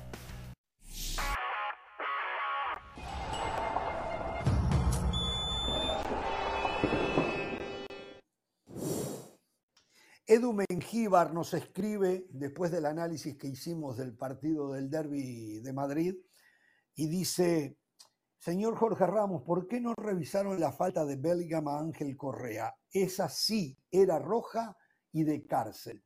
Es verdad, era roja. Era roja. No, no, no. A María estuvo bien. No, no, era roja. Era roja. No, ¿cómo roja? Se lo llevó puesto. Al punto que está lesionado Correa. Quedó lesionado. Eso no quiere decir que haya sido roja.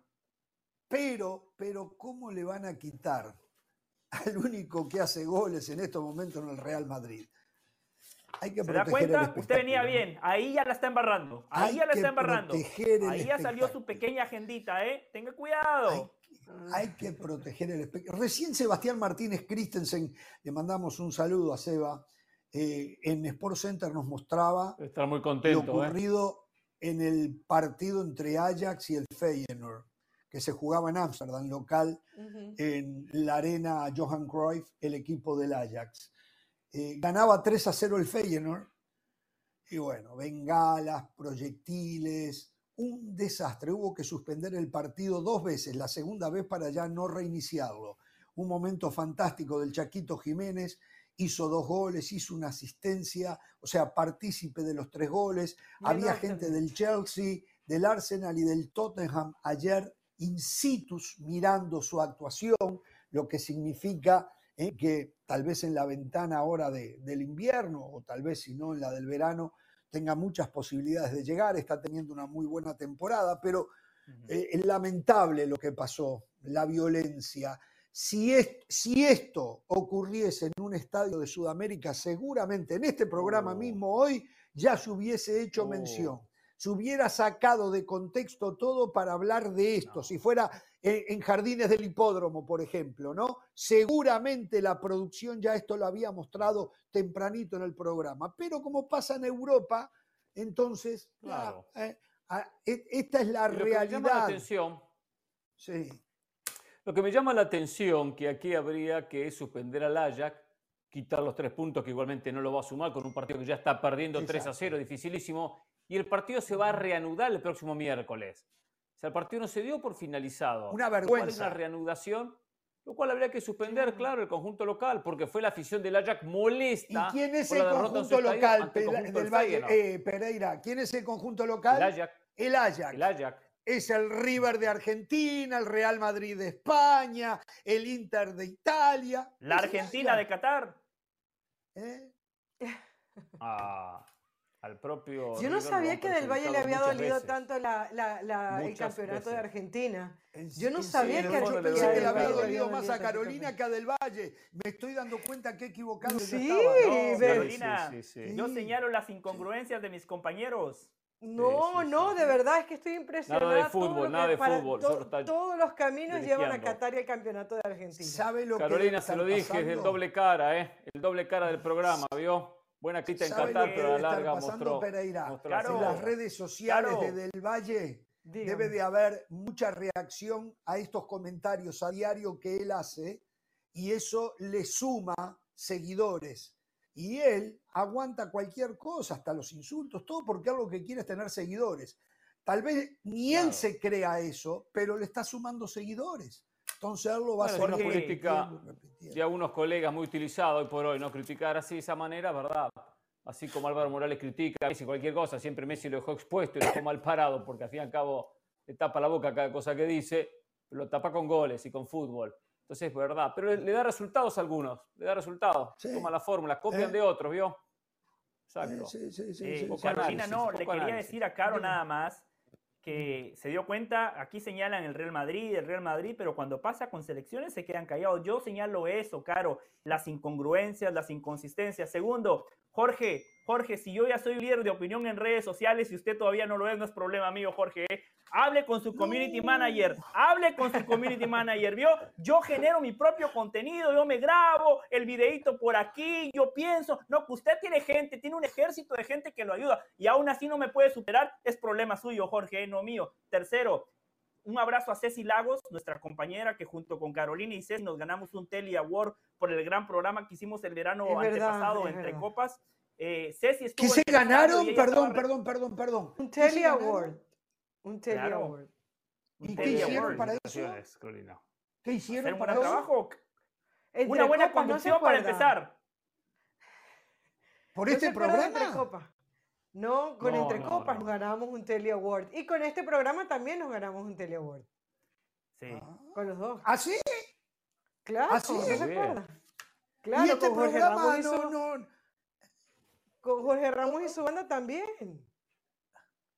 Pero el programa se lo ganó, se lo ganaron ustedes. Yo no estoy enterado, no, sé. El programa. Permítame, me voy a parar un segundo. programa se ganó. Yo los premios lo ganó la cancha. Eh. ¿Cómo? Yo mis premios lo ganó la cancha. Hernán presume copas. Estos son los premios que hay que presumir, ¿vio? Periodismo, trabajo en equipo, gran trabajo en la producción. Ahora, si Jorge no quiso poner de su bolsa y comprar el recuerdo del gran trabajo que él hizo como conductor de Jorge Ramos y su banda, es problema de Jorge. Se compró eso.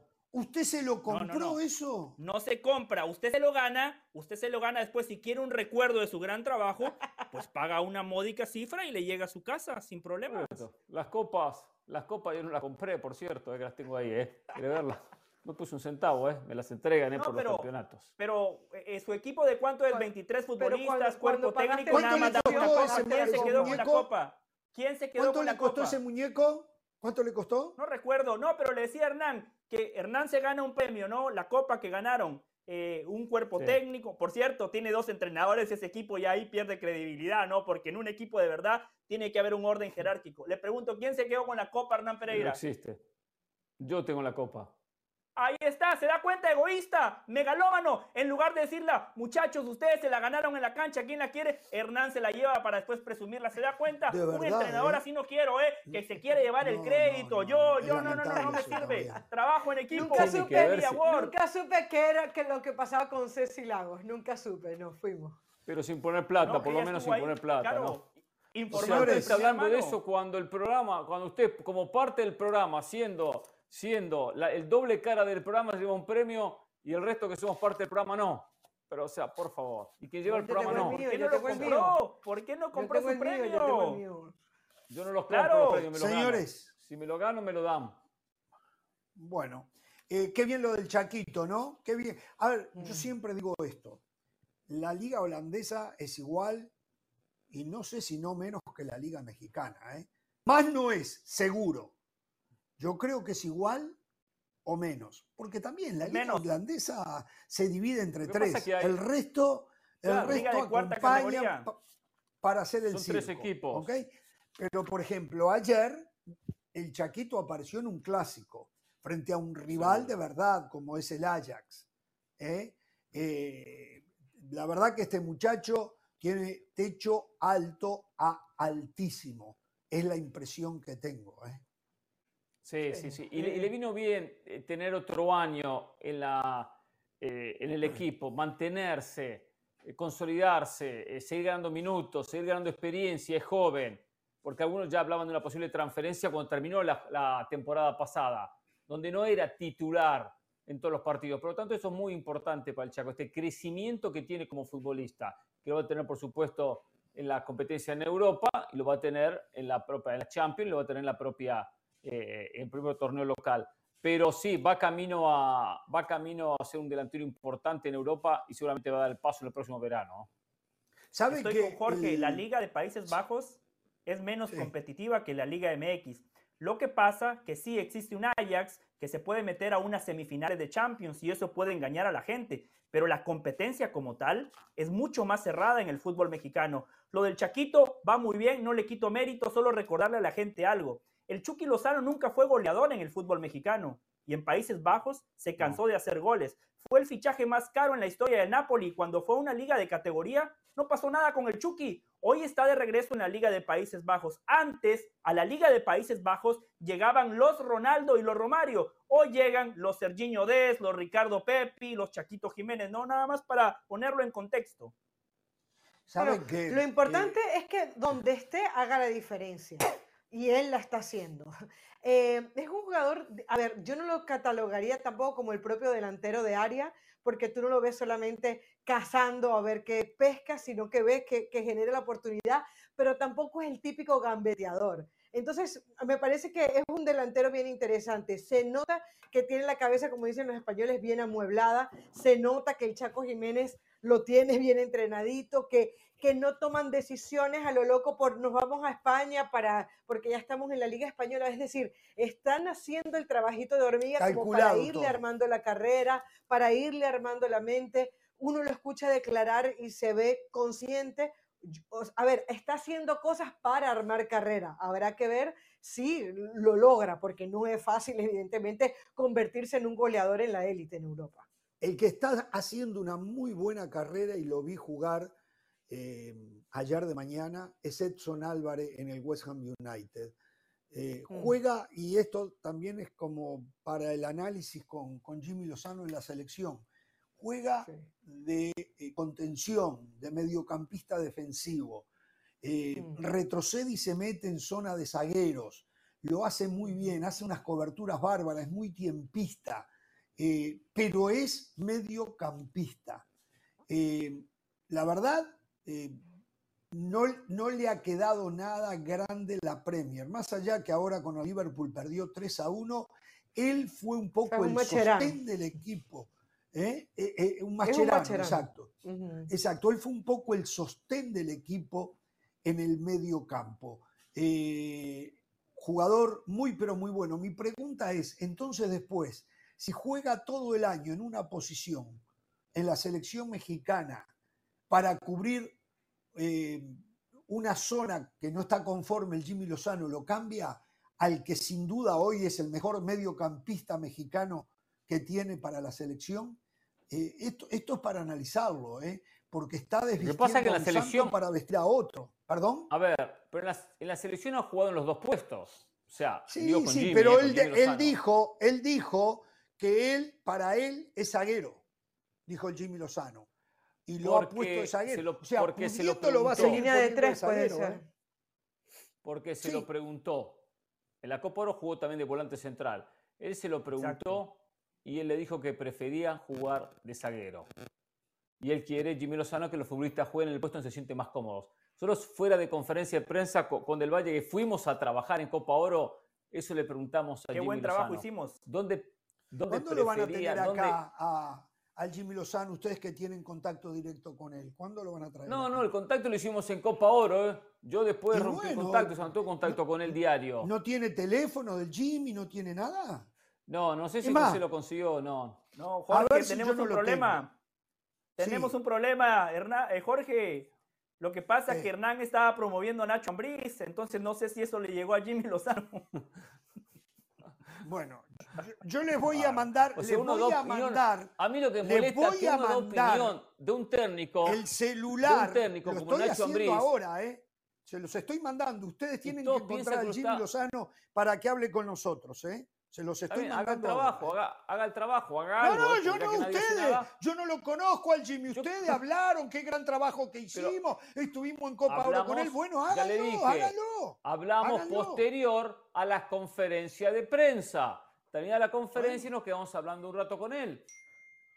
Vayan al WhatsApp del grupo y ahí está el número celular del Jimmy Lozano. Quiero ver si lo consiguen. Quiero ver. Yo le voy a escribir, Hernán, eh. Tranquilo, Hernán, yo le escribo mejor, no eh. Voy, no voy a mover un dedo para conseguirlo. Hágalo usted el trabajo. Yo le simplemente vengo a contarle lo que nos dijo de fútbol. Bueno, cuente. Bueno. A, me tengo que, a ver, Caro, Caro, perdón, perdón. Trabajo. Eh, es la ley, tenemos que ir a Hablamos la de la América ¿eh? después. Alguien tiene que pagar la fiesta del TDS. ¿Me entiende? Entonces tenemos que ir a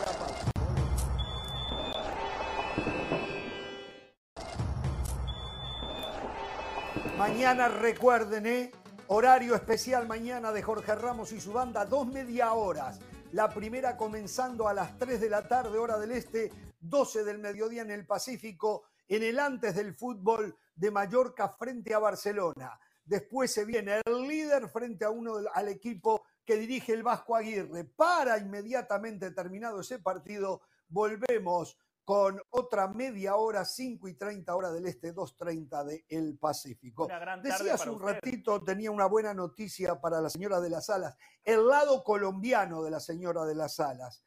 Bielsa no ha dado a conocer la reserva de los jugadores de Uruguay, pero ya se sabe que no está Luis Suárez. Había un rumor que iba a estar, oh. no está Cavani, que Cavani no la mete en boca, ¿eh? no la mete en boca. Este, eh, pero sí va a estar Darwin Núñez, que empieza a romperla en la Premier League. ¿eh? Va a estar Darwin Núñez. ¿eh? Empieza a romperla. Y qué bien, es, qué bien, de ese no se pueden salvar. Y se entiende bien con Luis Díaz, si se entiende bien con Luis Díaz, tal vez Luis Díaz le haya No, no, pero no van a jugar juntos, no van a jugar Para juntos. el calor de Barranquilla, no, digo, Francesco digo, digo, que le haya dado algún tip para el calor de Barranquilla. Bueno, Oiga, Jorge, la noticia importante para Colombia usted no la dio, ¿eh? Usted no la dio. después de haber ganado dos Champions, un Mundial de Clubes, dos Supercopas de Alemania, una Copa de Alemania, una Supercopa de España y una Copa de Brasil. James Rodríguez sigue haciendo historia, ¿eh? ganó la Copa de Brasil este fin de semana. Después vendrán los mala leche, los mala leche que le dirán, no jugó un solo minuto en esas finales. No, eso no es problema de James. O perdió un penal el otro día. James es campeón. claro. bueno, cada cual hace. Y perdió San Paolo, por cierto, ¿eh? En esa final le robaron, en la festividad le robaron el celular a Diego Lugano. Y Lugano salió corriendo al que se lo robó, lo agarró, le quitó el celular y dicen que los hinchas del Sao Paulo le, le dieron tremenda tunda al, ideólogo de robarle el celular a, a Lugano. Estaba festejando, estaba festejando Lugano. Sí, bueno, él, es ídolo en Sao Paulo, ¿no? Vive en Sao Paulo, trabaja para esta empresa. Sao Paulo, sí, sí, sí. Estoy pensando, eh, eh, estoy pensando en ese, en ese rectángulo entre Del Valle y Carolina de las Alas que caería muy bien Lugano allí. ¿eh? Le daría un repunte a este programa bárbaro. ¿eh? así que, porque ya está en la empresa. Ya está en la empresa. Habría que cuidarse si no nos da una patada. ¿eh? Si no nos da una patada o nos da un golpe, sería un, peligro. Por lo menos Del Valle dice incoherencias, pero no nos pega. ¿eh? Eso es lo bueno. ¿eh? Nos da patadas, nos da codazos. Eso estamos a salvo. ¿eh? Lugano, yo los lastimo con argumentos. Yo los lastimo con argumentos y después ustedes no se saben defender, no es problema mío. Por favor. Bueno, nos despedimos hasta mañana. Los 3 del este, 12 del mediodía en el Pacífico. ¿eh? Cronómetro a continuación. ¿eh? Chao. No tengan temor de ser felices.